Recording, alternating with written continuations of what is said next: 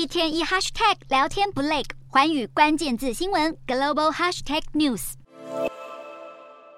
近期 AI 聊天机器人 ChatGPT 在全球爆红，而幕后推手 OpenAI 的执行长阿特曼的身价也跟着节节攀升。不少人开始关注这位年仅三十七岁的成功企业家。与许多科技业大老板相比，阿特曼虽然有着年轻的本钱，但他仍然十分注重养生，甚至着手投资开发抗衰老药物的计划。事实上，除了阿特曼之外，亚马逊创办人贝佐斯也曾投资新台币约九十一亿元到致力延长寿命的新创公司 Autos Labs。此外，PayPal 共同创办人亿万富翁提尔也投资了马士沙拉基金会，而这个基金会的宗旨则是要让九十岁活得像五十岁。科技业富豪接二连三的投资与抗衰老药物有关的研发工作，让不少业界人士认为这种回春神药有机会在未来五年内上市贩售。除了投资抗衰老药物外，这些亿万富翁私底下也十分注重养生。美国商业内幕杂志透露，阿特曼从小就是素食主义者，近期甚至把糖尿病用药二甲双胍当作抗老神药服用。推特创办人杜袭对于养生保健也有独树一格的秘诀。有报道指出，杜袭曾经坚持以每周一至周五。一天一餐，周末断食的饮食疗法，维持身体健康。现代人为了过上更好的生活，每天汲汲营营的工作赚钱，而这些富豪榜榜上有名的戏骨科技大亨，却比谁都注重养生保健，因为他们深知身体健康才是人生中最大的财富。